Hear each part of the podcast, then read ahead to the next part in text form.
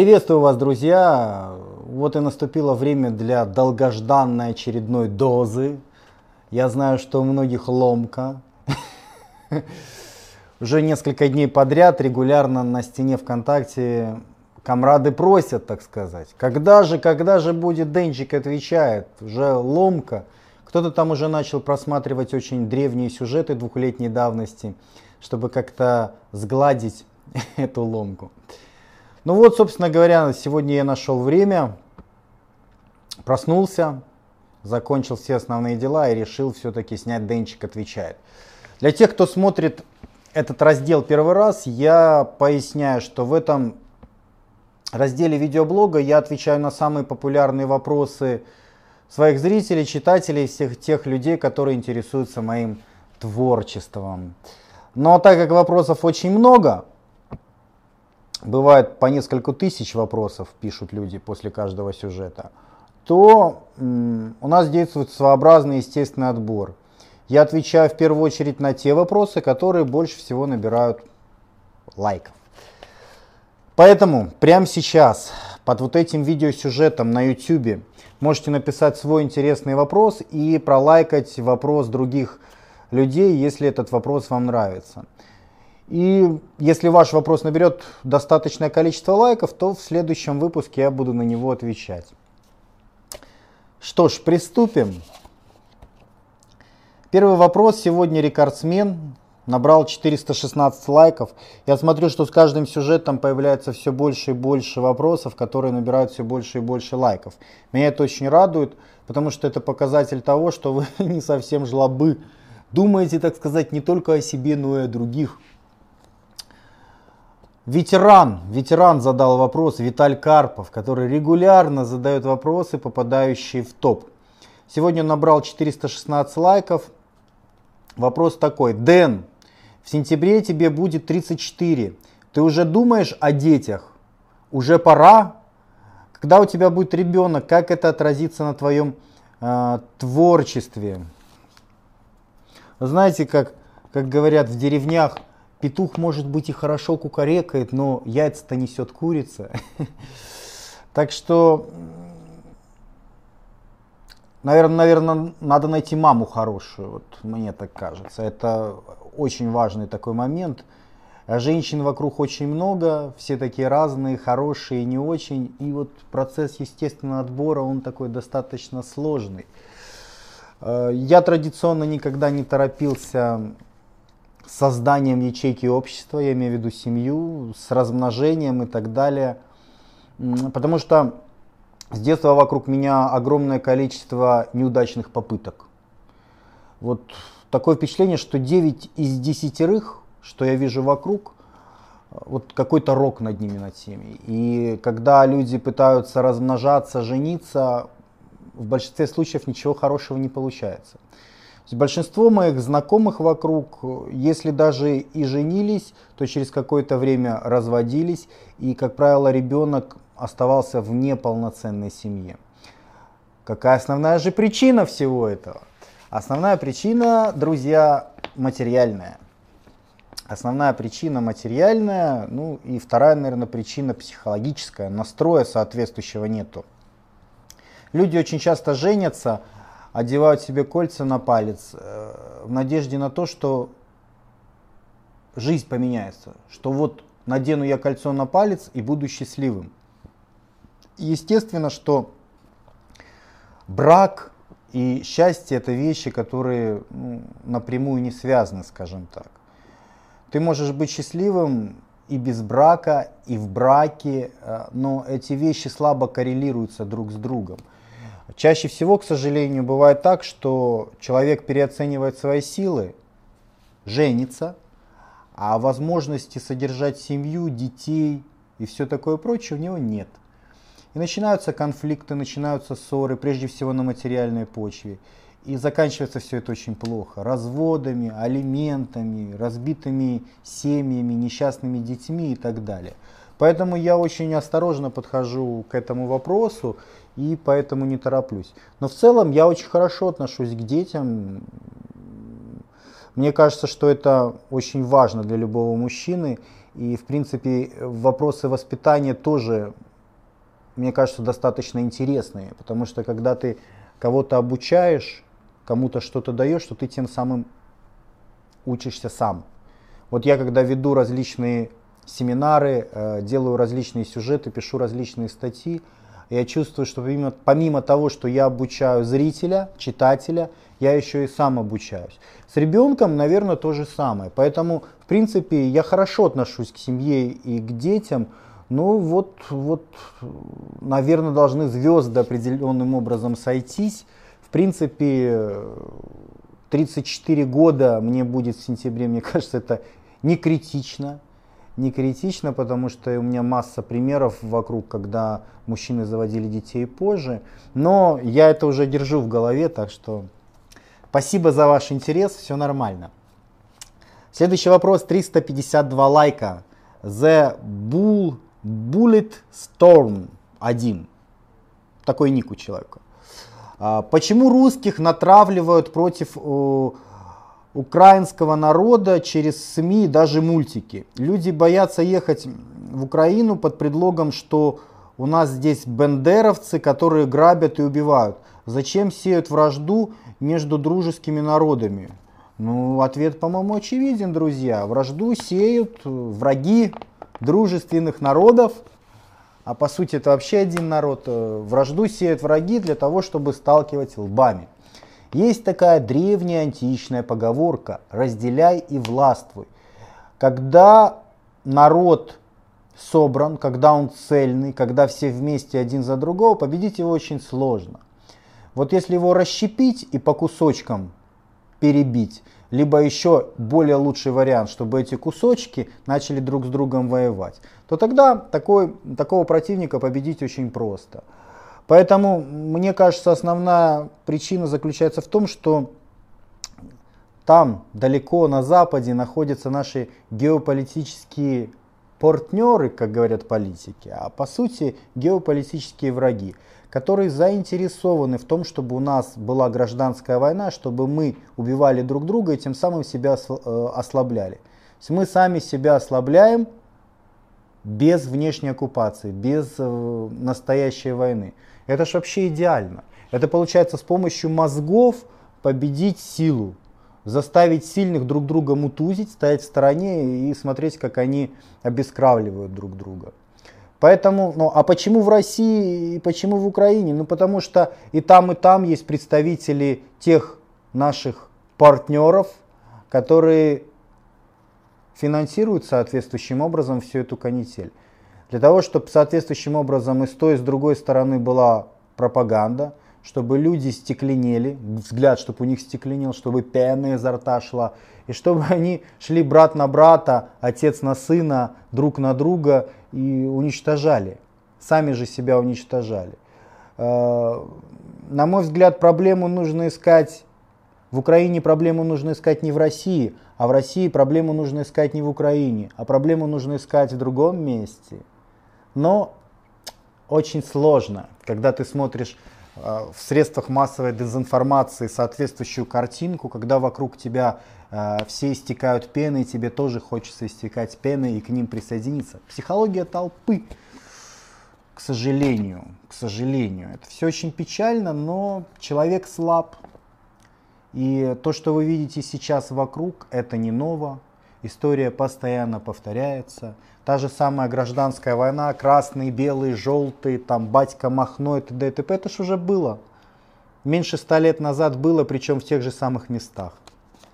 А самые жесткие проявления гражданской войны, они как раз-то и происходили на Украине, где бесконечное количество, там, раз в неделю власть меняется, власть меняется. Пришли те, ушли эти, снова пришли какие-то другие. И ненависть культивируется, культивируется ненависть. А сейчас еще все жестче, потому что сейчас появились глобальные средства массовой дезинформации. Интернет, телевидение, каналы, радио. И большинство людей стало еще проще агитировать, еще проще дезинформировать, еще проще зомбировать. Информационные войны.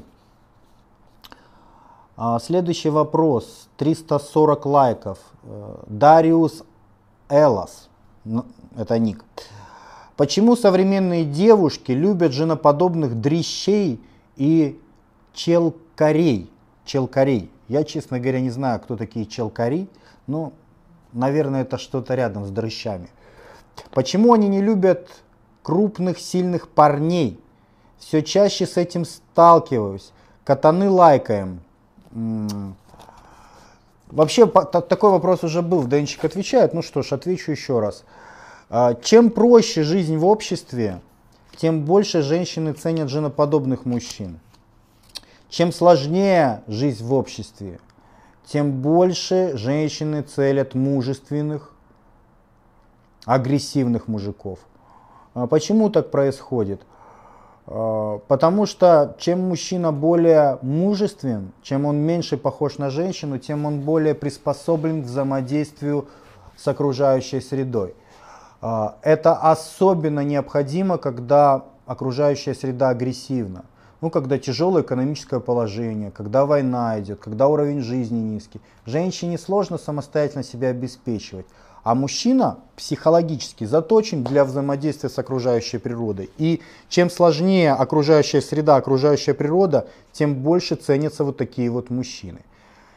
Чем легче жизнь, когда там государство платит пособие, когда нет войн, когда все так мягко и гладко происходит, тем меньше, соответственно, ценятся такие настоящие мужики. И тем больше ценятся такие мужики, которые, в общем-то, уже не совсем мужики, которые больше на женщин похожи. Почему? Потому что такие женоподобные мальчики, они очень мягкие, они никогда не обидят. Понимаете, тут, в общем-то, как на рынке, есть плюсы и минусы. Настоящий мужик, он может, понимаете, и обидеть девушку, и навредить ей, но, соответственно, он лучше приспособлен к взаимодействию с окружающей средой. То есть у него есть и минус, и плюс. Но когда жизнь очень легкая, то его этот плюс не важен, потому что жизнь так и так легкая, женщина легче получает ресурсы.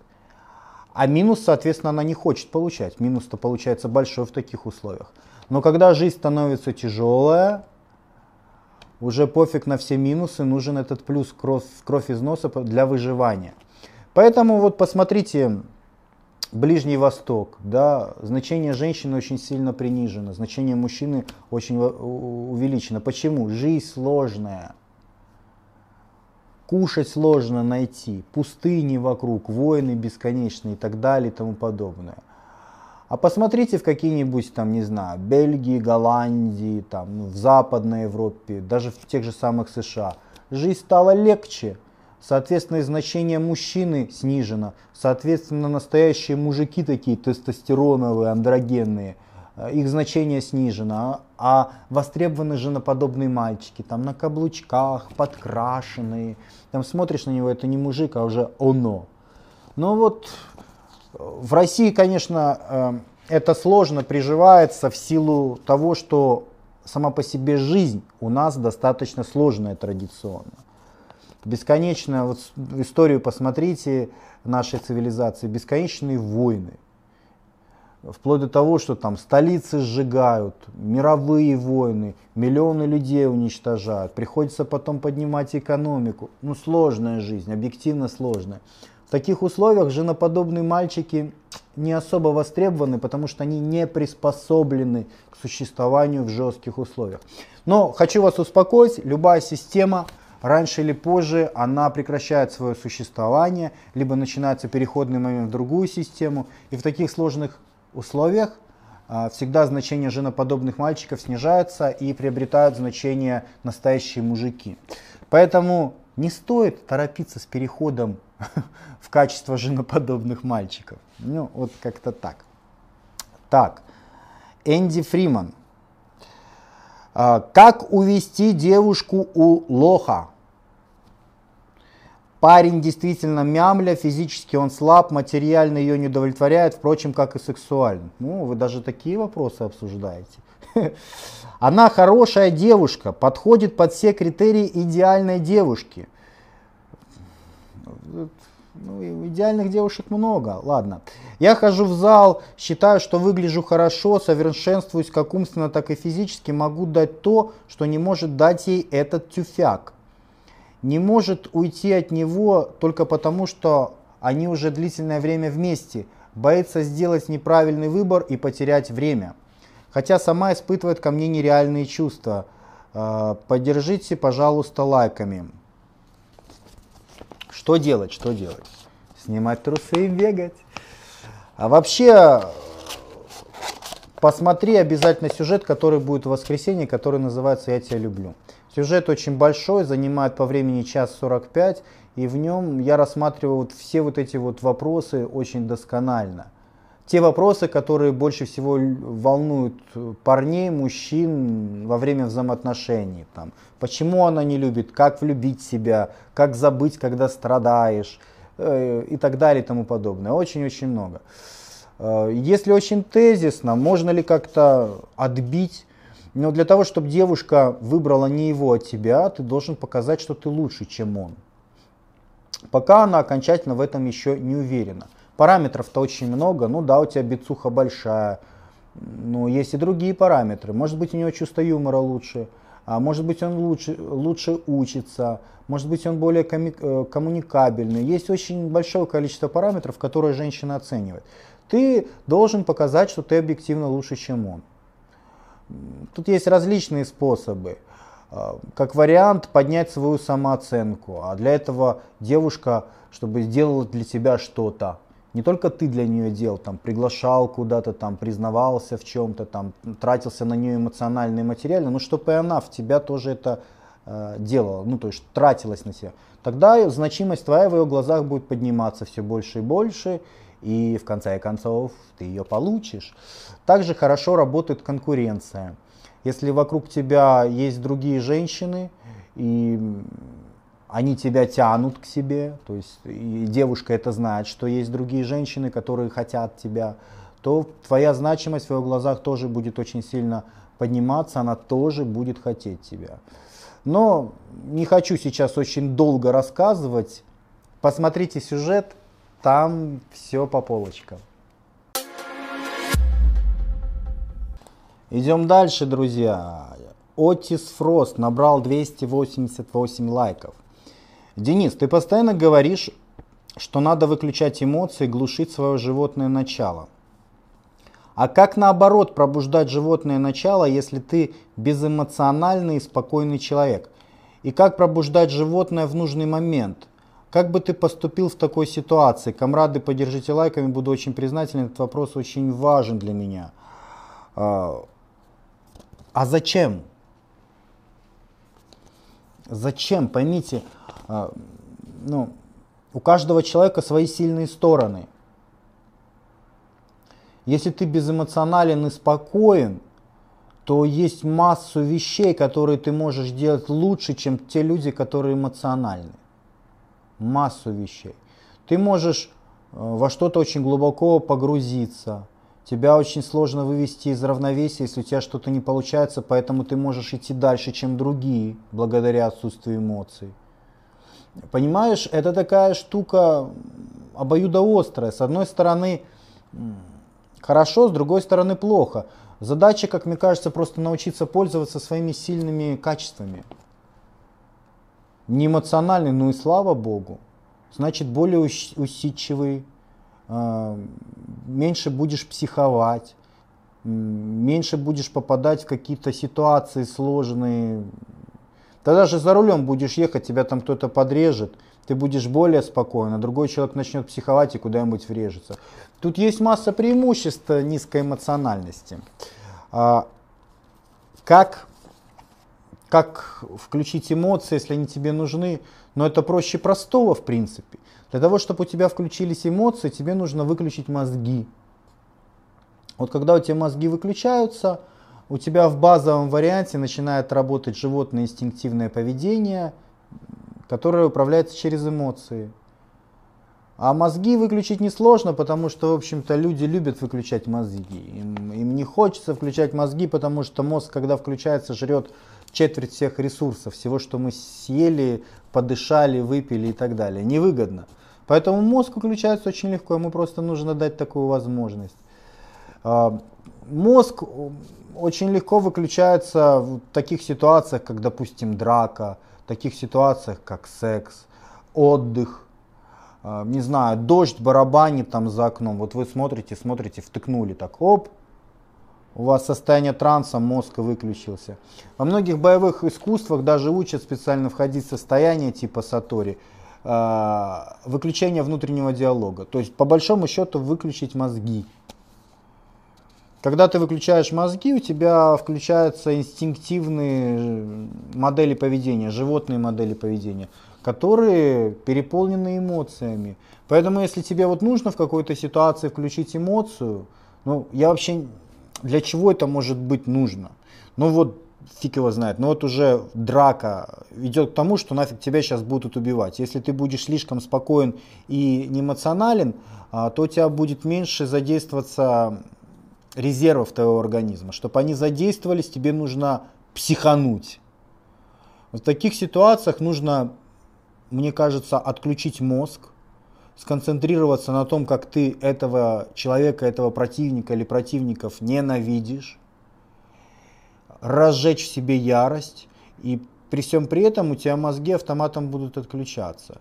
Ну, основная рекомендация – выключи мозги. Выключишь мозги, у тебя будут работать эмоции, инстинкты. Все очень просто. А, Владимир Шиленко. А, Привет, Денчик. К моей девушке клеится какой-то мудак. Он хочет добиться от нее взаимности, но она ему не отвечает. Его, ну, конечно, не отвечает. Если бы отвечала, то уже была не твоя девушка, а его, правильно? Его это бесит, и он выносит ей мозг и трепет нервы время от времени. Вопрос. Следует ли мне его отпиздить или не трогать дурака? Поддержите, пожалуйста, вопрос, товарищи. А, вопрос набрал 272 а, лайка.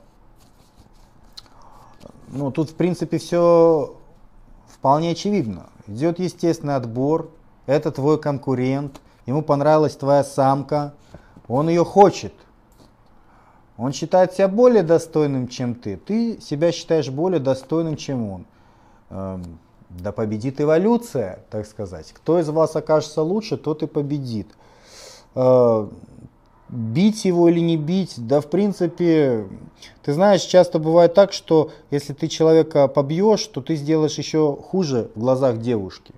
А, в каких-то ситуациях даже, может быть, стоит дать возможность дать себя побить, чтобы девушка пожалела, понимаете, чтобы оценила какой то сдержанный и правильный молодой человек. Вот тот агрессивный обезьяна, он же может и ее убить, раз он такой агрессивный, а ты такой сдержанный, по правилам, по законам же. Тут очень много нюансов. В какой-то ситуации, конечно, это очень плохо, а в какой-то ситуации это будет хорошо. А, чтобы знать, что делать, нужно знать эту ситуацию изнутри. Я ее не знаю, поэтому в данном твоем конкретном случае я не могу дать рекомендации. Но ты должен понимать, что а, у вас идет борьба оценок. Он пытается в ее глазах выглядеть лучше, и ты в ее глазах пытаешься выглядеть лучше. Вы между собой в этом плане соревнуетесь. Поднять свою оценку относительно другого можно разными способами. Не обязательно его бить. Это бить, это вот такой, знаете, традиционно, вот сотни тысяч лет назад наши волосатые предки, еще когда у них хвосты были, они именно так и поступали. Но сейчас человек развил свои мозги, и с помощью мозгов он может сделать побольнее, чем просто побить. Различные есть варианты там, не знаю, заработай больше денег, купи более дорогую машину, покажи, что тебя очень многие хотят. Ты можешь понизить его статус и поднять свой просто даже юмором. Можно его высмеять в компании, понизить его статус. То есть вариантов на самом деле миллион. Эм, бить, может быть и это сработает, может быть и это сработает. Я не знаю ситуацию. Но бить это самое такое, знаете, примитивное, самое простое. Настоящие джентльмены, они должны искать более болючие штуки, чем просто побить. 265 а, лайков. Человек с нереальным ником, который мне сложно даже прочесть, пишет. Денис, объясни, пожалуйста, феномен психики. Почему позорится он, а стыдно мне? Различные убогие нелепые поступки или наблюдение неудачной жизни других людей вызывают чувство неловкости за увиденное. Почему становится за них стыдно? Ну, я поздравляю тебя, юный подаван.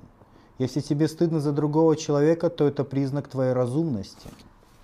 Это признак того, что ты очень сильно отличаешься от остальных людей в лучшую сторону эволюционно лучшую сторону, что твой мозг гораздо более развит и сознательная часть более развита, чем у других животных. О чем идет речь? То, что ты описываешь, называется эмпатия. Это сопереживание эмоциям и чувствам другого человека. Эмпатия, по большому счету, это чуть ли не основной признак разумности, признак альтруизма. То есть, когда тебе важна не своя любимая тушка только, как у эгоистов, а для тебя важно, что переживает и чувствует другой человек. Ты хочешь, чтобы другому человеку было хорошо, ты сопереживаешь ему. А животные на подобные вещи не способны, потому что у животных превалирует инстинктивное поведение, а инстинктивное поведение эгоистично по сути. То есть для того, чтобы мне не умереть с голоду, я не должен делиться пищей там, с соперниками. Я должен себе хапать, хапать и побольше. Эгоизм, животное поведение оно очень эффективно. И даже если у меня полно еды, я все равно должен хапать больше, потому что вдруг ее потом не будет. А, так принято среди тварей. А, мозг позволяет нам задумываться о других людях, потому что в больших социальных группах эффективность определяется не одним человеком, а всем социумом. И получается постоянное противостояние. с одной стороны, мозгами мы понимаем, что мы должны быть хорошие, добрые, взаимодействовать с людьми, что мы живем в правовом демократическом государстве и т.д. и т.п. На словах. А на деле мы эгоисты. На деле, когда доходит до выбора, мы свои интересы всегда ставим выше интересов других людей. Мы легко нарушаем, мы легко убиваем других, мы легко отнимаем, мы легко забиваем на других и так далее. То есть проявляем темную, животную сторону. А, те люди, у которых мозгов чуть побольше, а животного чуть поменьше, они способны на эмпатию. То есть они способны сопереживать другому человеку. И поэтому тебе стыдно. Тебе стыдно за него, тебе больно за него. Ты способен способен жить в социуме, более приспособлен, чем другие люди, потому что ты чувствуешь боль и желание других людей. Это очень важно. А, плохо это. В каких-то ситуациях это может вредить, конечно, тебе, а в каких-то ситуациях это огромный плюс. Потому что когда, ты, когда эмпат разговаривает с другим человеком, другому человеку, как правило, очень комфортно с ним разговаривать потому что эмпат ставит всегда себя на сторону другого человека. Ему важно не только то, что он думает и то, что он хочет. Ему важно, чтобы и другому человеку было хорошо. И вот этот вот другой человек это ощущает. Потому что тебе легче слушать другого человека, тебе более интересно, потому что ты заинтересован, чтобы ему было хорошо, а не только в том, чтобы тебе было хорошо. Это очень замечательное качество, может быть лет так э, через 10 тысяч, через 20 тысяч, когда эмпатов станет побольше, человечество принципиально поменяется и наконец-то перестанет быть животными. Но пока, пока ты белая ворона. Таня Дом, Домарева. Домарева. 237 лайков Таня набрала. Вопрос. Денис, почему Почему толстые девушки не комплексуют и натягивают на себя лосины стопами, вываливая пузо на всеобщее обозрение, а стройные и красивые девушки выдумывают себе кучу комплексов, считая себя жирнухами и стесняются одевать короткие шорты там или юбчонки. По скриптум. С нетерпением жду сюжет с ответом на мой прошлый вопрос о взаимоотношениях. Так уже ж был ответ о взаимоотношениях. Ладно, девушки, почему? Почему? Действительно есть такая фигня. Мне кажется, это связано с тем, что чем страшнее человек, а, тем больше у него включаются блоки. Мозг тем больше включает блоков для того, чтобы защищать психику человека и его целостность. О чем я говорю? Ну вот разожралась она до состояния свиньи. Некрасивая. Ну реально некрасивая. Там куча складок. Смотреть на нее мерзко. И она смотрит на себя в зеркало, она тоже понимает, что это мерзко. Но если на этом циклиться, э, то человек станет очень слабым. Ей не захочется ничем заниматься, не ходить на работу, ни с кем не встречаться, даже жить не захочется, потому что она поймет, что она мерзкая. И в такой ситуации у любого биологического существа включается защитный механизм в голове. А, включаются самооправдания, которые человеку искажают представление о действительности. Ну, там мозг начинает придумывать, типа, там, хорошего человека должно быть много, или там, а, мужчины на кости не бросаются, и так далее и тому подобное. Смысл всех этих самооправданий – вернуть девушку в зону комфорта, чтобы она с ума не сошла и могла жить дальше. И благодаря вот этому вот, вот этим вот психологическим изменениям у нее формируется ложное представление об окружающей действительности – но благодаря этим ложным представлениям об окружающей действительности она себя нормально чувствует. Там она надевает эти лосины, у нее там свисает по куче складок с каждой стороны. А, но она не парится этим вопросом. Потому что мозг ей говорит, ну ничего страшного, девочка, ничего страшного. Ну это вот просто такая кость толстая. Но объективно-то она как осталась уродливой, так и как была, так и осталась уродливой. И другие мужчины на нее смотрят с отвращением, и она другим не нравится. То есть объективно она как была, так и осталась. А субъективно у нее ложное представление окружающей действительности. Она считает, что все нормально. Защитная реакция мозга. У тех же девочек, которые нормальные, которые достаточно красивые, подтянутые, которых мужчины оценивают достаточно высоко, у них такого защитного механизма нет.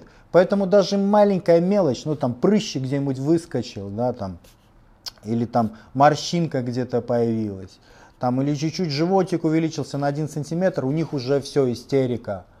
У них истерика, потому что у них нет вот этого вот защитного блока в голове. А, плохо это или хорошо?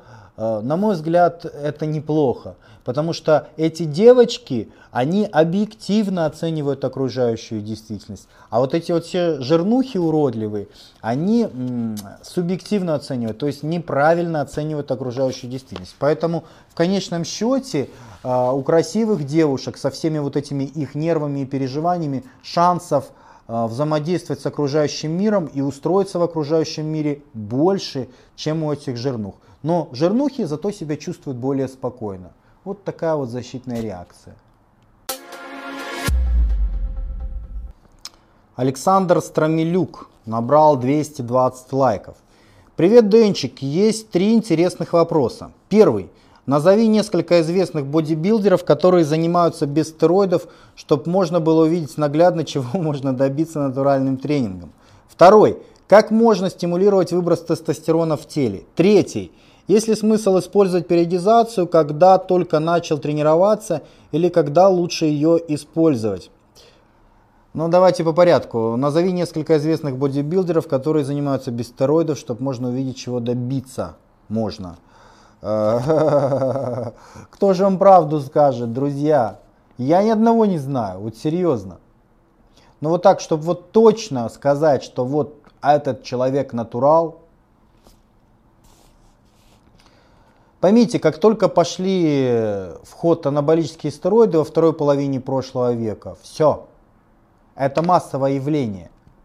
И если человеку будет выгодно, он будет использовать анаболические стероиды. Если человек говорит, что он натурал, или выступает на чемпионатах для натуралов по бодибилдингу, это ни хрена не говорит, что он не использует стероиды. Ни хрена не говорит. Если человеку будет выгодно, он будет их использовать в любом случае. Мы можем примерно прикинуть возможные достижения без анаболиков, только если посмотрим на достероидную эру. Ну вот Евгений Сандов. Ну да, однозначно человек занимался без анаболических стероидов, потому что их тогда не было. Много ли он достиг? Ну, в принципе, вот вы на него можете посмотреть, сделать коррекцию на современные сплиты, на современные системы прогрессии нагрузок. И в принципе, мне кажется, мужчина среднего телосложения может набрать руку где-то 45, 47 сантиметров, достаточно суховатую. В принципе, это возможно. Но как много людей это делает без стероидов, очень большой вопрос. Это, это реально глобальная проблема, потому что а, людям вешают лапшу на уши, говорят, те-то, те-то и те-то, вот натуралы, вот мы только там протеин кушаем. А на деле, что, конечно же, это не так. Да, ну, вообще пафос жесточайший. Даже чуваки, которые на Олимпии выступают, они несут бред собачий полный, да, то есть его спрашивают там по поводу того, что и как, а он говорит, я вот только вот а, добавки спортивной вот этой вот фирмы, вот от этих добавок меня прет так, что вот я сразу там вошел в тройку на Олимпии. Понимаете? Ну, то есть, там, где замешаны бабки, там, где замешаны интересы и выгода, не будет никогда правды. Поэтому я не знаю таких атлетов. Я не знаю таких атлетов. Или вы думаете, там какой-нибудь мэнс физик, думаете, там натуралы? Да там их даже близко нет. Там жесткая химия, такая же, как в культуризме. Но только людям там вешают. Для того, чтобы продавать персональные тренировки, для того, чтобы продавать какие-то обучающие материалы, концепцию, чтобы соревнования продавать, рекламу. Там везде бабло, а там, где есть выгода, правды не будет. Поэтому я не знаю таких атлетов. Не знаю. Я не могу сказать ни об одном атлете, достаточно известном современном, что он не использует фармакологию, либо ее не использовал. Если, ему, э, если он известен, то ему уже выгодно использовать фармакологию, потому что он на этой известности делает себе какие-то, понимаете, доходы. Второй вопрос. Как можно стимулировать выброс тестостерона в теле? До вариантов на самом деле миллион. Самый популярный, распространенный вариант – это тренировка. Силовая тренировка в тренажерном зале увеличивает выброс тестостерона. Вообще, где есть борьба, где есть соревнование, стремление к чему-то, там всегда увеличивается выброс тестостерона. Так что не надо искать каких-то хитрых методик, все очень просто и задолго до нас уже известно. Хотите увеличить выброс тестостерона, тренируйтесь. Поднимайте тяжелые штанги, работайте над собой, у вас будет увеличиваться количество тестостерона. Есть ли смысл использовать периодизацию, когда только начал тренироваться, или лучше, э, или когда лучше ее использовать? Если ты только начал тренироваться, то я рекомендую э, первые 3-4, а то и 6 месяцев потратить на постановку техники. То есть работать умышленно с маленькими весами в достаточно большом количестве повторений, там 10-20, но, а то и больше, но нарабатывать технику. Думать не о прогрессии нагрузки, не о том, чтобы загрузить мышцы, а о том, чтобы их почувствовать. И вот когда ты потратишь несколько месяцев на формирование нервно-мышечной связи мозг-мышцы, то потом ты можешь заниматься прогрессией нагрузки. И эта прогрессия принесет офигенные дивиденды. Вот когда ты начнешь делать прогрессию, тогда актуальна периодизация, тяжелая, легкая тренировка. Пока у тебя нет прогрессии, то, естественно, периодиза... в периодизации смысла нет. Я сторонник э, вначале потратить время на постановку техники. И я выпускал когда-то книгу обучающую, первый том, э, «Закладывание основ тела на реконструкции», где очень подробно эти моменты я описывал. Так что, если вам интересно, тело на реконструкции, закладывание основ, там подробно все это расписано. А, ну, собственно говоря, все. Следующий вопрос. Пандерин. Человек под ником Пандерин его задавал. Денчик, доброго времени суток. Перейду сразу к вопросу. Бывают у меня такие моменты, правда очень-очень редко, когда у меня сильно колет в области сердца, вот просто с ничего, до такой степени, что даже не могу нормально вздохнуть. А, правда, это длится от, от силы секунды 2-3. Совсем недавно дошло до того, что я даже просто нормально вдохнуть не мог в течение э, минут 4-5. Можешь ли ты объяснить, с чем это связано? Э, мне 21 год и веду я не слишком активный образ жизни, также я не курю, а пью, а пью очень редко. Кого волнует этот вопрос, поддержите лайками. Э, заранее спасибо. Ну, чаще всего, когда хватает сердца или... Ой, будь здоров, Денис Владимирович. А, когда хватает сердца, боль, то на самом деле дело связано не с сердцем. Людям кажется, что сердце. Ну, там схватило с какой-то стороны. Сердце же оно на самом деле находится почти посередине, если уж так говорить. И кроме того, чаще всего хватает не сердца. Если бы у вас хватило сердца, то вы бы нафиг тут бы сразу окочурились. Но чаще всего хватает нервы вокруг сердца или за сердцем.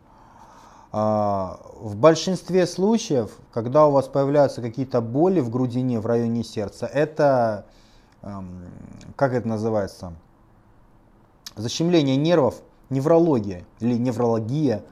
Ну, в общем, чаще всего дело не в сердце, э, дело в нервах. Как это лечится? Ну, что там у нас пьют? Карвалол пьют. Ну, есть список лекарств, которые позволяют успокоиться, успокоить ваши нервы и избавиться от этого. Также, соответственно, и образ жизни у вас должен быть более спокойный, вы должны а, меньше переживать. Но все это к чему говорю? Тому, что, возможно, ты слишком сильно переживаешь. Конечно, лучше сходить к специалисту, нужно сходить э, к нервопатологу, нужно сходить, э, сделать э, кардиограмму, ну, чтобы тебе дали какое-то более профессиональное заключение. Но в большинстве случаев дело связано не с сердцем, дело связано с нервами. Вот. И уже как бы нужно ими заняться, если вылечить нервы, избавиться от вот этих вот спазмов, то в принципе все остальное будет нормально. Чаще всего людям кажется, что сердце, а где-то вокруг или там за ним глубже. И человек уже пугается, вот сердце схватило. Невралгия чаще всего, в этом дело.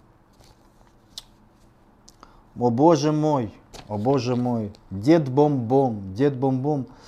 Э, ну посмотрим, какой сегодня вопрос. Он набрал 175 лайков. Ставь лойс если хочешь, чтобы Денчер облился ледяной водой, в следующем выпуске Денчик отвечает в стиле Цукерберга и тому подобное. Как это модно в последнее время. А, но я понял, ну, ребят, но Денчик отвечает, это ж ответы на вопросы. А у тебя вопроса не было, у тебя было пожелание, чтобы Денчик облился. Денчик же это ж ну, не какой-то тамагоч, не робот, что ему там лайк поставили, он как дурак побежал головой об стенку биться. Это, знаешь, в следующий раз напишут, кто за то, чтобы Денчик выпрыгнул из окна десятого этажа, ставьте лойс. Накликали там 300-400 лойсов, и Денчик как дурачок побежал, выпрыгнул из окна. Ну согласитесь, да, есть такая пословица там – если все будут прыгать из окна, что и ты пойдешь. Вот и я примерно так же, честно говоря, отношусь вот к этому явлению массовому по поводу обливания холодной водой. А, тут есть несколько моментов, которые меня, конечно, забавят. Мне не нравится эта идея, во-первых, потому что фонд американский. С какой стати я должен поддерживать какие-то американские фонды, американских граждан и т.д. и т.п. Что-то они меня, честно говоря, не особо поддерживают. И моих близких, родных тоже как-то не особо поддерживают. И в принципе то, что я вижу в новостях и по реакции западной цивилизации, как-то меня не особо настраивает на то, чтобы я для них что-то делал. В том числе и поддерживал финансово или информационно какие-то их проекты. Первый момент. Второй момент. Даже если бы это был какой-то наш фонд, отечественный, а то заболевание, это тут какой-то боковой склероз, о котором я никогда нафиг не слышал, и который, насколько я знаю, которое является это заболевание очень редким. Очень редким и, скажем так, яйца выеденного не стоит. Есть гораздо больше действительно серьезных заболеваний, э, на которые стоило бы обратить внимание и действительно помочь людям. Да, Господи, какие-то, знаете, там американцы страдают каким-то редким заболеванием, и вот они создали какой-то фонд, и я должен участвовать в этой акции американской для каких-то этих людей мне непонятных. Не, мне это не интересно, друзья. Вообще никак не интересно. Более того, я считаю, что я не должен это делать ни в коем случае. А, он, половина Африки голодает. Пожрать нечего, дети с голода умирают. А он какие-то зажравшиеся американцы придумали какой-то фонд, пустили классную пиар-акцию, и все побежали толпой все это делать. Я не вижу в этом никакого смысла для себя. А, ну, может быть, когда-то моя вселенная перевернется, если а, уж все это сделают, есть просто несколько людей, к которым я по-особенному отношусь. Уж если, мне кажется, они никогда это не сделают, но если они это сделают, ну, возможно, и я присоединюсь. Но пока, слава богу, у них хватает мозгов это не делать, и поэтому я тоже не собираюсь это делать. А, ну, глупо, да? То есть, есть у тебя желание кому-то помочь, выйди на улицу, помоги. А еще лучше там каким-то родственникам, родным, которым тяжело, которые болеют, съезди, отдайте 100 долларов, там, помоги, если ты хочешь, помоги. Но ведь дело же не в этом. Дело не в том, что те люди, которые обливаются, хотят там помочь или там пропиарить этот фонд. Не в первую очередь хотят себя пропиарить. То есть они обливаются водой, тешат свою доминантность. Вот я крутой пацанчик, смотрите, мне не впало облиться. А потом кидают вызов следующему. А у следующего тоже включается. Мне вызов кинули. Я тоже борюсь за доминантность. Я покажу, что мне не слабо. Понимаете, это вот взять на слабо.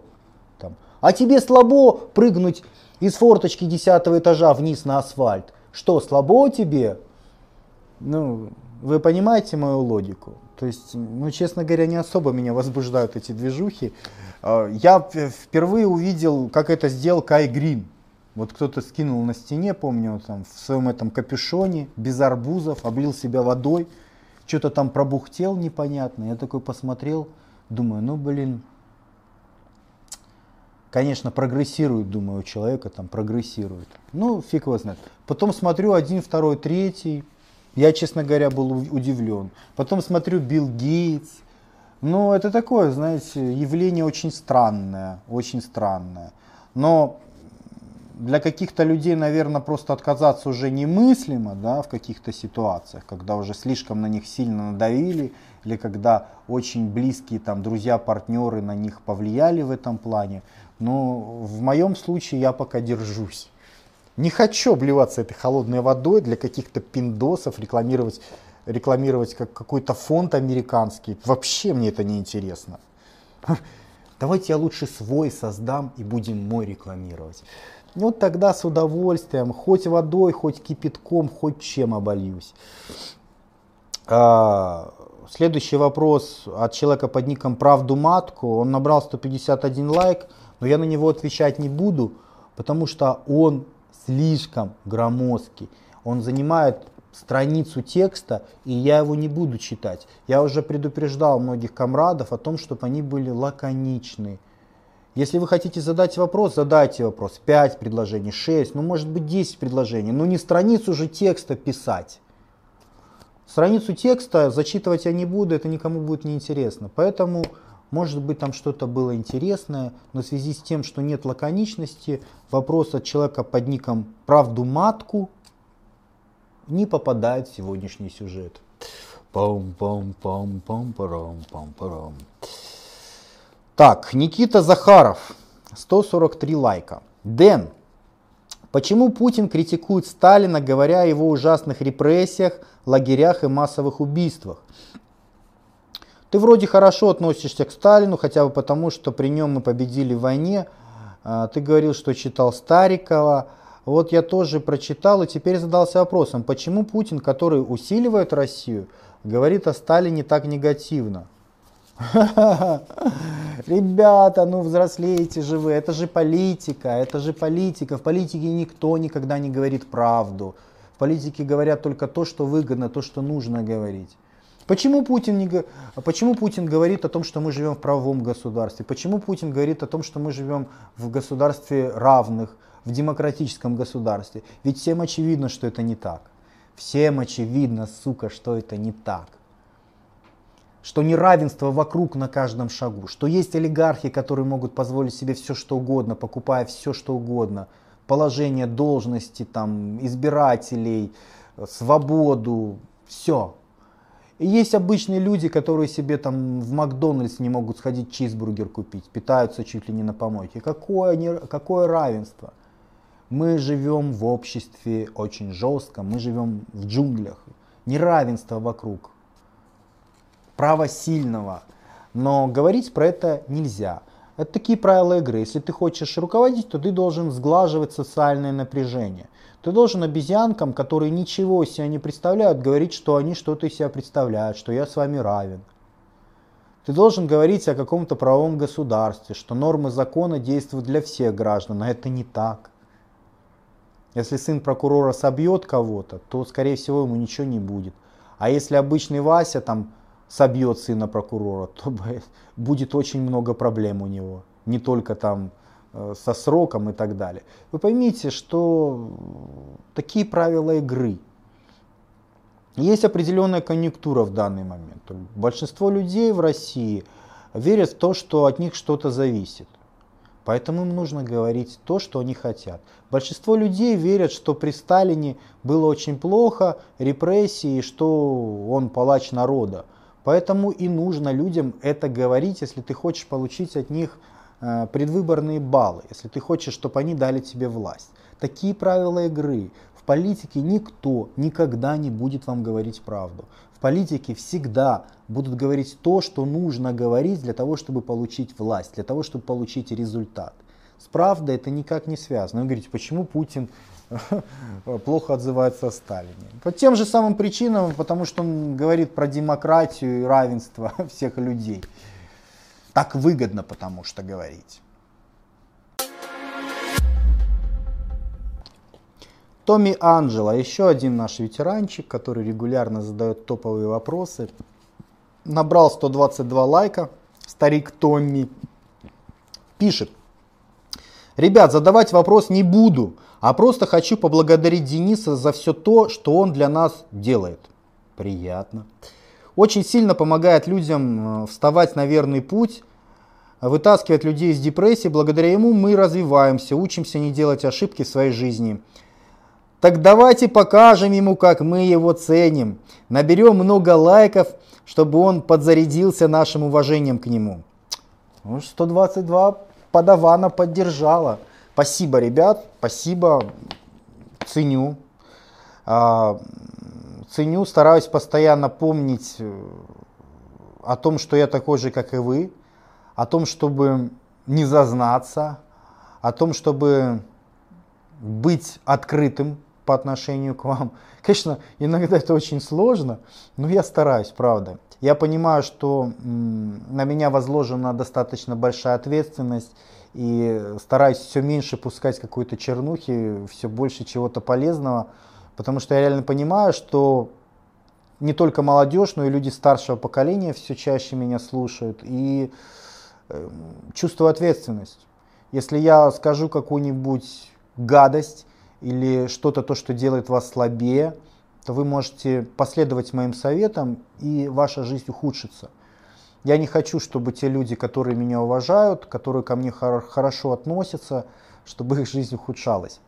Э, чувствую эту ответственность, и поэтому стараюсь, стараюсь делать для, для вас только хорошо. Ну, а как у меня получается, хорошо или нет, ну вот 122 человека, по-видимому, решили, что получается. Хорошо. Спасибо, спасибо, ценю. Следующий вопрос, 121 лайк. Здравствуй, Денчик. Ты когда-то говорил, что сердце нужно тренировать с небольшим ЧСС э, в течение длительного промежутка времени, от часа. А когда пульс зашкаливает, это только садит сердце. Так как же быть единоборцем, кроссфитером, спринтером и другим спортсменам, у которых вся суть в интервальных нагрузках за предельным ЧСС? Народ, поддержите, сердце важная штука. Э, как быть? Тренировать сердце? Вообще то, что я рассказывал, это, конечно же, не моя идея, это концепция профессора Силуянова, который рекомендует добиваться хорошей гипертрофии сердца. Неплохой, когда растет мышца, а, закисляется, он как, как бицепс, также и сердце может расти, там плохая гипертрофия. А Силуянов рекомендует давать э, нагрузку с низкой интенсивностью, но прогонять большое количество крови каждый день. А, для того, чтобы сердце растягивалось, становилось более эластичным, и чтобы за раз оно могло прокачивать больше объем крови. Соответственно, человек, у которого появляется такая адаптация, он более выносливый, его сердце меньше устает и реже сокращается, потому что объем больше, и за один толчок попадает сразу больше крови в систему. Соответственно, ему нет нужды часто сокращаться, сокращается реже. Вот. вот все те товарищи, которых ты перечислил, там, кроссфитеры, единоборцы, они, как правило, много бегают. То есть они свое сердечко тренируют, потому что в их видах нужна выносливость. Ну и, собственно говоря, тут вопроса-то никакого нет. Как делать? Тренировать сердце. То есть помимо силовой нагрузки должна быть нагрузка аэробного характера, кардио. У многих кроссфитеров, кстати, даже во время выполнения работы на тренировке, у них э, нагрузка носит гибридный характер. То есть во время тренировки у них есть как силовая нагрузка, так и аэробная нагрузка. Совмещается и то, и другое. Так что, естественно, у них, когда они регулярно это делают, происходит и, соответственно, тренировка, адаптация. То есть аэробные характеристики у них улучшаются, и работа сердца тоже, по идее, улучшается. А те же ребята, у кого нет возможности во время тренировки делать кардио, могут это кардио делать там дома. Ну, допустим, если вы чистый культурист, то вам желательно э, по беговой дорожке там ходить там полчаса-час каждый день или через день. Для того, чтобы ваше сердечко тренировалось под вашу очень большую тушку. А то сердечко остается маленьким, а тушка очень большая. Соответственно, сердечку приходится чаще работать, чтобы эту тушку обеспечить объемом крови. Если сердце становится соразмерно телу, то ему можно уже реже сокращаться. Короче, основная идея в том, что нужно делать кардио регулярно. Кроссфитер – бегай. Единоборец – бегай. Бодибилдер – бегай. Тренируй свое сердце. Денис Прокопьев, 113 лайков. У него три вопроса. Первый. Нужно ли брить яички перед сексом с девушкой? Первый вопрос сугубо для популярности и ответа на второй и третий. Э, ну давай по порядку. Э, учитывая тот факт, что 2-3 века назад бритв не было для того, чтобы побрить яички. Но тем не менее, мы с тобой сейчас вот можем отвечать на эти вопросы, э, то, по-видимому, наши предки как-то справлялись без бритья яичек. И, в принципе, по-видимому, у них все было хорошо, женщины им давали, и более того, дети у них получались. Так что, по-видимому, брить яички не обязательно для этого. Второй вопрос. А, как купить первую квартиру? Долго ли ты копил или тоже брал ипотеку? И как потом в ней сделал ремонт? Очень актуальная проблема для молодых людей, которые решили стать самостоятельными. Первую квартиру, первая квартира у меня просто была достаточно, скажем, недорогая. Она мне обошлась, а, по-моему, в 43 тысячи долларов. Э, как бы для столицы это, это небольшая сумма. Как я купил? Ну, во-первых, не с бухты-барахты, у меня были уже определенные накопления. У меня хранилась в ПИФе сумма, что-то там, наверное, около 15 тысяч долларов. Э, были какие-то сбережения, там может быть тысяч пять долларов. И вот я начал все аккумулировать. То есть когда было принято решение, что надо наконец-то купить хоть что-то, чтобы быть чуть-чуть более независимым от окружающей среды, я начал, я арендовал э, банковскую ячейку, чтобы не хранить деньги дома, не дай бог, знаете, мало ли что может случиться. И я начал все активы выводить в кэш, в доллары. То есть я в ПИФе э, вытащил свои вклады, привез, положил в ячейку, положил туда те сбережения, которые у меня были. Потом у меня под Минском была халупа такая ужасно-ужасная, которую я купил за тысячу долларов, а продал то ли за 4, то ли за 5. Ну, инфляция же идет, доллар дешевеет, недвижимость дорожает. Ну, в общем, ее продал. Потом у товарища я одолжил 5000 долларов на год. А, потом я съездил к дедушке. Дедушка мне помог, тоже там пару тысяч дал. Ну и вот так вот я начал собирать там-то, там-то, там-то, там-то. И когда, когда у тебя уже лежит больше половины суммы, все проще становится.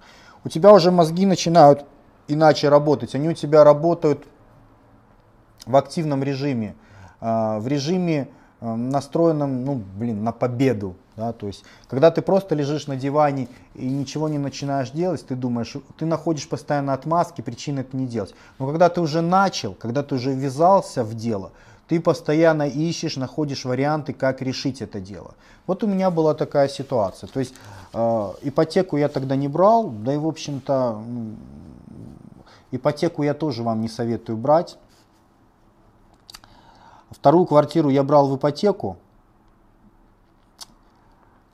э, но у меня сложилось два обстоятельства, которые мне позволили это сделать. Во-первых, а, нашелся человек, который мне помог взять под очень низкий процент. Под очень низкий процент, там что-то было, я не помню, что-то там 16, там с чем-то, то время как остальным давали что-то там по 24 даже, ну, ну точно по 20. Ну, то есть существенно выше процент был. А, так, волосатые руки мне помогли в том плане, что договорился я за более приемлемый э, процент для себя, с одной стороны. Это первый момент. А второй момент, что кредит я взял в гривне за месяц до того, как начались движения на Майдане. И в принципе уже было понятно, что будет что-то нездоровое происходить осенью. Это витало уже тогда в воздухе, это вот было год назад. А я кредит взял в конце сентября, во второй половине сентября. И почему я взял этот кредит? Потому что было ощущение, что будет какая-то бяка в государстве. А любая бяка, любые потрясения, они приводят к чему? К тому, что национальная валюта дешевеет. Поэтому я взял кредит в гривне, в национальной валюте. Вот представьте, я взял кредит по 8, доллар стоил 8 гривен, а сейчас сколько он стоит? Там, наверное, уже гривен 13 так точно.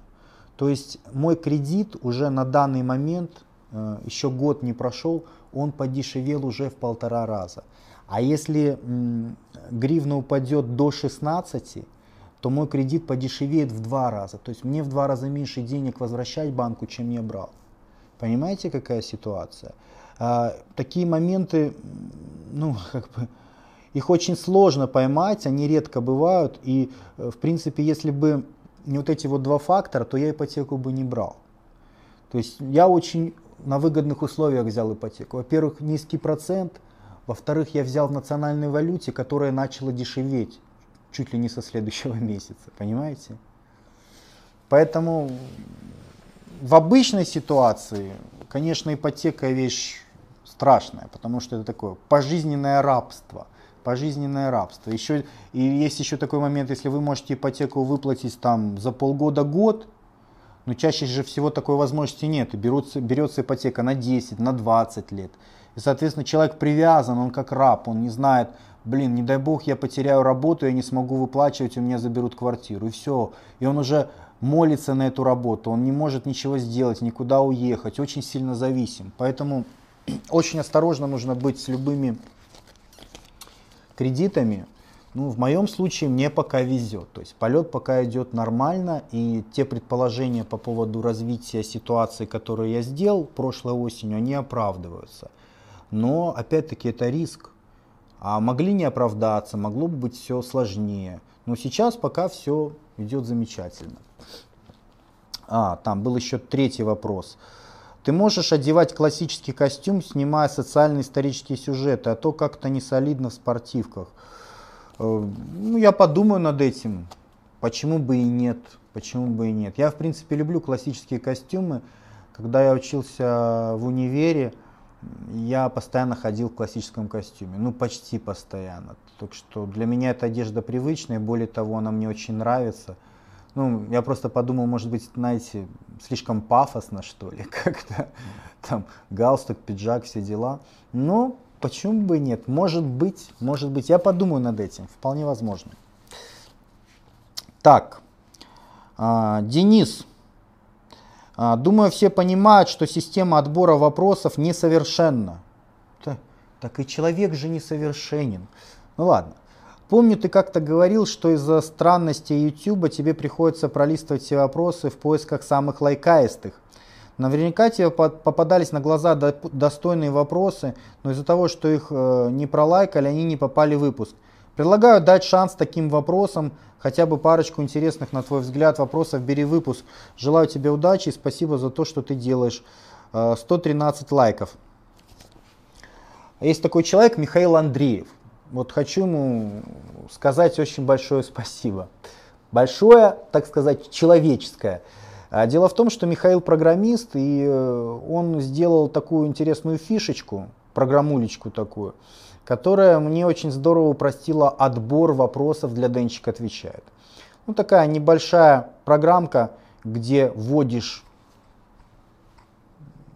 ссылку на видеосюжет, Денчик отвечает, и она выдает по порядку все сообщения под этим видеосюжетом. Причем выдает их от тех, которые получили больше всего лайков, к тем, которые получили меньше всего лайков. И вот сегодня, когда я делаю эту распечатку, меня эта компоновка заняла буквально, ну не знаю, минут пять.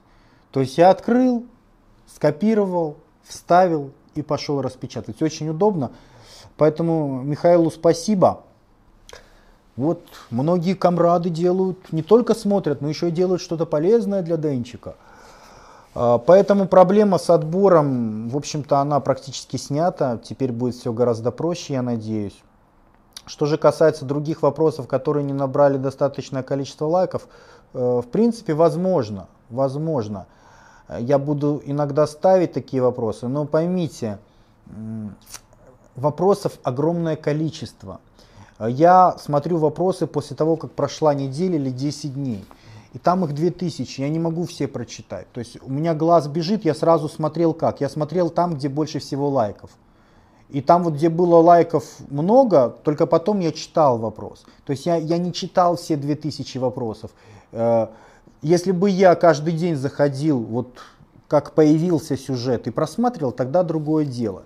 Ведь вы, когда пишете вопросы, вы смотрите там, какой вопрос рядышком, вы как-то сравниваете, вы думаете. А у меня такой возможности нет, потому что я уже захожу, когда уже вот весь список готов. А весь список очень большой, вот так вот буквально там за полчаса его прочесть невозможно. Иначе бы моя подготовка вопросов, она бы только подготовка вопросов, она бы занимала там, не знаю, сутки. Поэтому пока придерживаемся старых правил, в приоритете те, которые набирают больше всего лайков. Вы находитесь внутри системы, когда вы посмотрели, когда вы написали, когда вы пролайкали, вы лучше, чем я, знаете, потому что вы прочли вопрос, вы выбрали его, если он вам понравился. А я уже смотрю на конечный результат. Я смотрю, он понравился, значит классный вопрос, значит я его выбрал. Так что пока будем, наверное, придерживаться стандартных правил. Но иногда, если у меня, конечно, взгляд упадет на интересный вопрос, почему бы нет? Вполне. Следующий вопрос набрал 106 лайков. Ребята, пожалуйста, лайкайте мой вопрос, так как для меня он очень важен. Денис, примерно год назад я во время упражнения жим гантели лежа чувствовал сильную боль в левом плече. И после этого до сих пор не могу нормально тренироваться. В повседневной жизни плечо не болит, но во время тренировок чувствую сильную боль. Сделали снимок и УЗИ, все было нормально. Был у разных врачей и прошел разные лечения. Они назначили противовоспалительные препараты, мази, какие-то легкие упражнения. Но боль так и не прошла. Как можно лечить плечо? Уже год не могу тренироваться, хотя очень сильно хочу. Э, чаще всего, ребят, ваша проблема заключается в том, что вы не даете себе вылечиться. Для того, чтобы травма в плечевом суставе залечилась, ей нужно дать покой и время, покой и время. То есть нужно ее не теребить на тренировке нагрузками, с одной стороны, а с другой стороны, чтобы это продолжалось там ну, какое-то количество месяцев. А парню, который ходит в тренажерный зал, ему очень сложно. Даже если у него там плечо очень сильно болит во время жима, он, ну я ладно, не буду делать жим штанги лежа, буду делать брусья, буду делать жим штанги стоя, ну еще много чего буду делать. То есть э, ему же, он боится потерять мышцы, он боится стать хуже, чем есть сейчас и продолжает тренировки.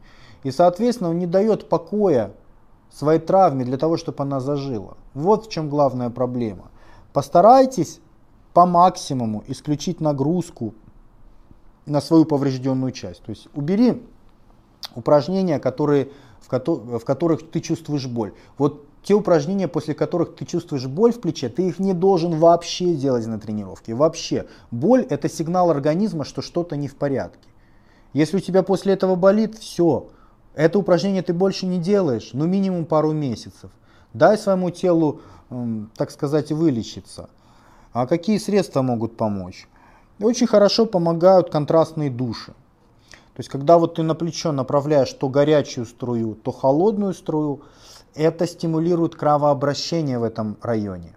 Горячая, холодная, горячая, холодная.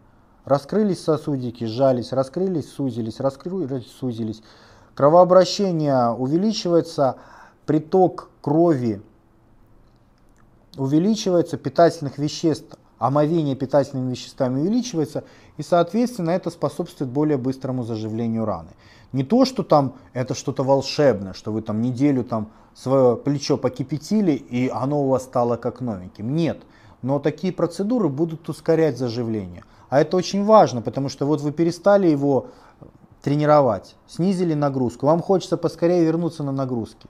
Вам не хочется ждать, вам хочется сократить сроки. Вот подобные контрастные души, они сокращают сроки. А, ну и, а что самое эффективное в этом деле? Самое эффективное в этом деле, ну, простите, что говорю, но так оно действительно есть. Самое эффективное это андрогены. Те парни, у которых плечо вылетает нафиг, потянул там связку какую-то, там буквально два месяца какого-нибудь тестостерона энантата или какого-нибудь сустанона, и плечо как новое. То есть андрогены способствуют быстрому заживлению таких травм. Наверное, быстрее, чем что бы то ни было. Это не то, что я вам говорю, что нужно вот пользоваться этим обязательно. Но те спортсмены, которые используют препараты, должны понимать, что на препаратах заживление травмы идет быстрее. Соответственно, если они заинтересованы быстрее вернуться в строй, то надо использовать. Вот. А самое главное правило это, конечно, покой плюс время. Не трогайте свою травму, дайте ей зажить, пожалуйста. Александр Шлеменков, 103 лайка. Денчик, можно ли посредством занятий изменить свою генетику, чтобы в дальнейшем своему потомству передать ее в более совершенном виде? Камрады, поддержите. В теории это возможно, и в принципе эволюция так и происходит. Ты приобретаешь какие-то признаки на протяжении своей жизни, какую-то адаптацию, а, вот, и твоему потомству тоже проще получить эту адаптацию. А их потомству тоже еще проще получить эту адаптацию. То есть в теории, в общем-то, так и происходит выборка, так и происходит эволюция. Но на практике, мне кажется, это будет настолько незначительно, что этим можно пренебречь. Многие смотрят часто вот на сына и папу. Смотрят там, допустим, сын имеет такие же накачанные там бицепсы, как у папы. Или смотрят, у сына такая же накачанная спина, как у папы. И говорят, вот, типа, папа передал свою генетику, типа там, вот он качался, папа в детстве, накачал спину, и вот передал это сыну. Ничего подобного. Дело не в том, что он э, передал то, что наработал во время своей жизни. Э, он передал сыну ту же самую генетику, которую получил там, от своего отца.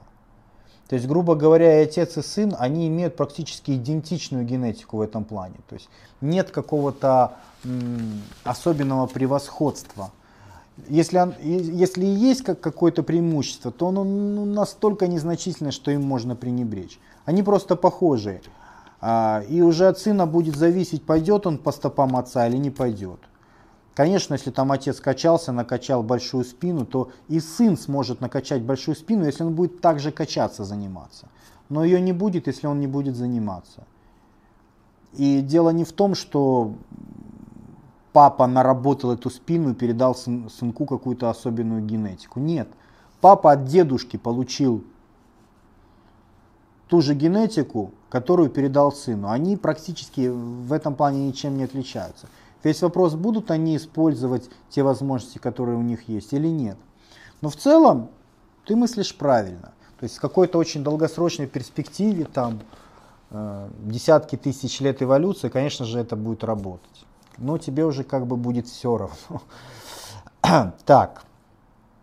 А, Егор э, Брызголов. Дэн, Зачем некоторые девушки загибают голову на бок на фотках? 91 лайк. Это как? Так вот, да? А зачем некоторые девушки закидывают нога на ногу?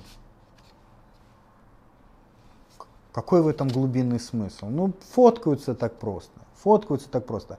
Не, конечно, есть, есть объяснение с точки зрения жестикуляции, Обычно, когда у человека наклонена голова в бок во время разговора с другим собеседником, это является признаком того, что человеку интересно слушать собеседника. То есть вот если а, он с вами разговаривает, вы что-то ему там треплетесь, а он так хоп, чуть-чуть голову наклонил, значит он заинтересован. Ему интересно то, что вы говорите. Вот такой вот признак. Девушки почему так делают? Она там делает себе селфи, наклонила голову, ну, не знаю, может быть, она наклоняет голову, потому что а, телефон под наклон. Мне кажется, навряд ли девушка задумывается на таких вещах сознательно. Просто ей вот, вот как-то так, может быть, удобно, ей показалось, может быть, это так прикольно. Или они же делают тут куриную писю. Зачем они делают куриную писю? Вот, вот прикольно, сексуально. А, какой-то, знаете, половой маркер присутствует, алые губы. Ну и тут тоже прикольно, я такая загадочная, меня больше захотят. Сознательно навряд ли она размышляет над, над тем, почему она наклонила голову или почему она надула губки бантиком. А, так, так. Денис э, Касаткин, 88 лайков. А, тезка, так сказать, пишет. Денис, ты говорил, что верхняя часть грудных, как правило, у всех отстает и нужно делать наклонный жим. Но есть мнение, что у любой мышцы, состоящей из нескольких пучков, один пучок всегда основной – Качай его, и все, подтя... и все остальные подтянутся. Важно делать горизонтальные жимы лежа, нацеленные на среднюю область груди. Именно такая работа дает максимальную прибавку массы грудных сверху донизу. А если ударно качать верхнюю область, делать наклонный жим, то ничего толком не будет. Аналогично для дельт системообразующим пучком является задний, и нужно фигачить его, чтобы вся дельта пошла в рост. Есть тут правда или растет только то, что работает в первую очередь? А, ребят, то, что вы тренируете, то, что вы грузите, то у вас и растет. Ну, мышечная адаптация, она работает так. Что тренируешь, что и развиваешь. Поэтому, если вы будете тренировать низ груди, у вас будет расти низ груди. Если вы будете тренировать верх груди, у вас будет расти верх груди. Будете тренировать заднюю дельту, у вас будет расти задняя дельта, а не передняя. Какая бы она там система образующая ни была. Понимаете, все все математично, очень просто. Что касается жимов штанги лежа, а, дело же не в том, что я вам рекомендую тренировать вверх груди. Дело в том, что я вам рекомендую использовать небольшой наклон вверх головой, там примерно 30 градусов, для того, чтобы нагрузка равномерно распределялась между верхним, средним и нижними пучками. Понимаете? То есть небольшой наклон вверх он сделан не для того, чтобы вверх груди тренировали. Типа вот я накачаю вверх груди, а низ у меня будет отставать. Нет. Если вы будете использовать горизонтальный наклон, то у вас преимущество при горизонте, ну такая у нас физиология, при горизонте у вас будет в основном работать низ груди и может быть средняя часть. Верх груди будет выключен, и поэтому грудь будет работать неравномерно. Но если вы берете небольшой наклон вверх головой, то у вас нагрузка становится более равномерной. То есть у вас работает и середина груди, и низ груди, и верх груди. И работают они цельно. У вас при таком подходе нет необходимости делать даже очень много упражнений. Я часто делаю вообще одно упражнение на тренировке. Вот я сегодня ходил, я делал одно упражнение. Жим штанги под углом вверх головой. 30 градусов поставил и все. Мне вся грудная сокращается. Вверх, низ, середина. Зачем мне отдельно фигачить низ, середину, вверх? Мне и так хорошо. Вот в чем смысл. Смысл в равномерности развития. Ну и вообще очень редко увидишь людей, у которых э, развит вверх груди, а низ отстает. Чаще всего вы что видите? Вы видите вот это вот вымя, когда нижнее отделы огромные свисают, а верх отстает. Делаем вывод, что если вы тренируете вверх, это лучше, чем когда вы тренируете принципиально низ, потому что у вас получается более равномерная грудная мышца. Это более красиво. Ну, вот логика примерно такая. Последний вопрос на сегодня от Гаррета Тень. Гаррет Тень набрал 85 лайков. Денис, как думаешь, климатическое оружие существует или это выдумки РЕН-ТВ? И еще парочка нелайкаистых вопросов. А, да, в принципе, почему бы нет? Почему бы нет?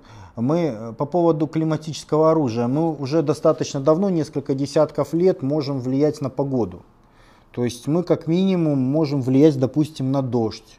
Вот когда парады проходят, допустим, обычно самолеты летают и разгоняют тучи для того, чтобы, не дай бог, дождя не было. А что это такое? Мы уже уме- имеем возможность как-то влиять на погоду. Ну, извините, тут уже и до оружия совсем недалеко. В принципе, я допускаю возможность существования климатического оружия. Почему бы нет? А, первый вопрос. А если вкладывать деньги в золото, то где его хранить? А если вкладывать деньги в золото, то это обязательно должен быть не депозит, а банковский металл. Это очень важно. Не депозит, а банковский металл.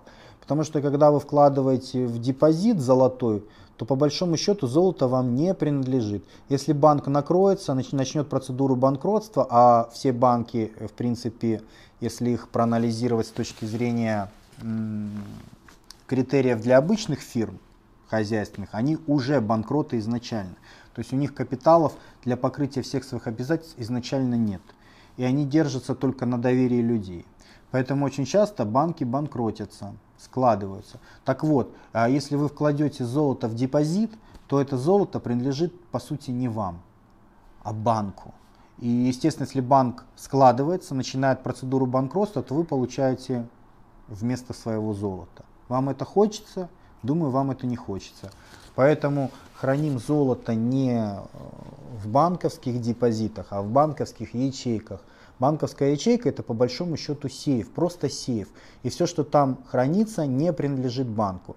Э, вы просто у банка арендуете пространство, а там можете хранить все, что угодно. Документы, там какие-то договора, золото, драгоценности, хоть оружие храните, там все что угодно. Банк, если начнет процедуру банкротства, то все эти вещи ему ну, никак не принадлежат. Ему принадлежит просто банковская ячейка, и даже если там она перейдет другому собственнику, другому банку, а, но права на содержимое все равно останутся у вас. То есть вы ничего не потеряете. Почему банковская ячейка? Потому что хранить дома ценности опасно. Потому что в любом случае есть нехорошие животные, которые занимаются кражами, грабежами и так далее и тому подобное. Поэтому как бы хитро дома вы что там не спрятали, все ломают, все вскрывают. И банк в этом плане более надежен, потому что там хорошая защита, там охрана, и вы спите спокойно. Поэтому, если вы решили хранить свои сбережения в золоте, то покупайте, э, покупайте металлы и храните металлы в банковских ячейках. Вот, мне кажется, это самый надежный вариант. Второй вопрос. А, что думаешь о, о инвестиции бабла в старинные монеты? Мне кажется, это хороший вариант, удобный в хранении, э, в цене растут. Э, да, это вариант хороший. В принципе, инвестирование в предметы искусства это вообще вещь замечательная. Э, вы почему думаете, все эти миллионеры так помешаны на всяких скульптурах, на картинах, покупают всех этих художников эпохи Возрождения?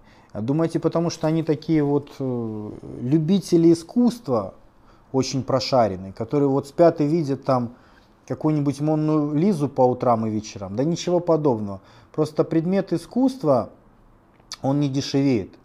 А любая валюта, доллары ваши там, марки, оно все подвержено инфляции, оно все дешевеет. А предмет искусства, он дешеветь не будет. Относительно этой валюты он будет только дорожать. Поэтому очень многие миллионеры, богатые люди заинтересованы покупать такие штуки, прежде всего не с точки зрения искусства, а с точки зрения инвестирования, с точки зрения сохранения своих капиталов. Вот купил он там за 3 миллиона долларов какую-нибудь известную картину. Через 10 э, лет она стоит там 10 миллионов долларов.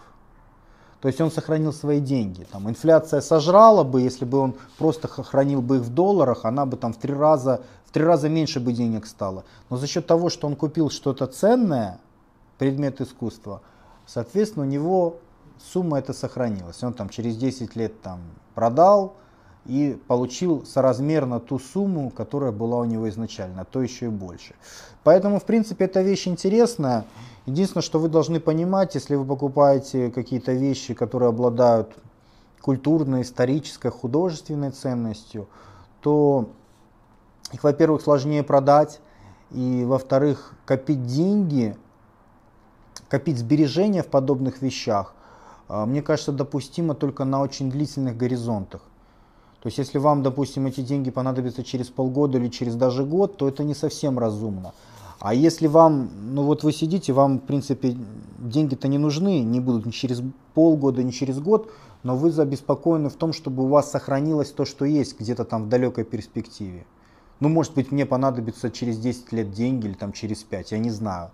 А, что мне сделать с вот этой вот суммой, то да, тогда имеет смысл купить какой-то предмет искусства, там, не знаю, древние монеты, картины и так далее, для того, чтобы вы спали спокойно, знали, там, ну, чуть что, я там через аукцион это все дело продам и, соответственно, останусь при своих барышах. Инфляция не сожрет мои сбережения.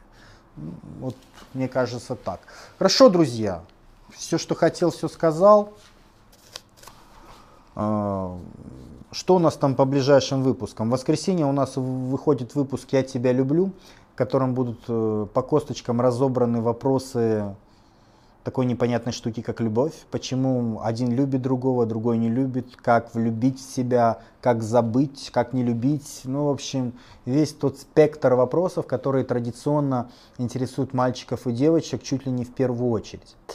Рекомендую ну, всем посмотреть. Подпольщики получат этот выпуск уже в воскресенье, а все остальные люди, ну, наверное, где-то через неделю. Так что, если что, вот два волшебных квадратика. Вот тот нижний квадратик, это вы заходите в нашу секту подполья, и тогда в том числе этот сюжет получите в воскресенье. А, вот. Дальше что у нас? Через, а, вот это будет про любовь. Через неделю у нас будет сюжет про диету. Точнее, не совсем про диету, а как, э, как сдерживать себя на диете. Как не сорваться на диете, понимаете? Потому что диет огромное количество существует, лучше, худше, но эффективность определяется похудение не какой-то даже конкретной диетой, а эффективность определяется, можете вы ей следовать или нет. Чаще всего, к сожалению, большинство людей срывается. Вот они садятся, там неделя, вторая, третья, а потом придумывают себе кучу отмазок и срываются, начинают есть всякое говно. Диета не получается.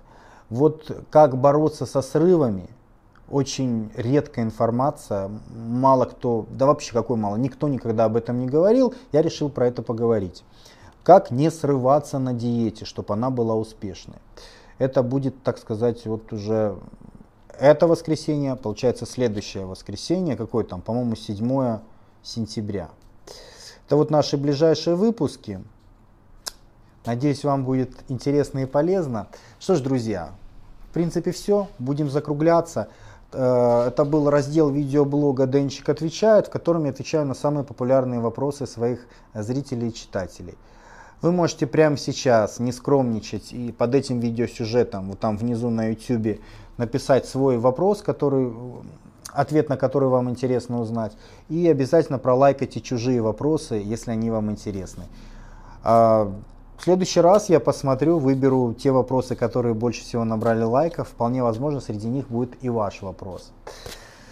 Ну, в принципе, все, друзья. С вами был Денис Борисов, выпуск блога экстремального самосовершенствования fitforlife.ru, раздел Денчик отвечает. Друзья, я вам желаю удачи, успеха и да пребудет с вами сила.